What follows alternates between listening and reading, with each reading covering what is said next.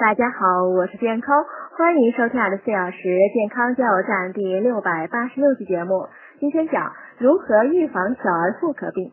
第一呢，给孩子使用专用的洗浴用品，不要和大人用同一个浴盆或同一条毛巾。孩子的贴身衣物呢，不要和大人的混在一起洗。如果妈妈有妇科病呢，一定要注意将孩子的用品分开。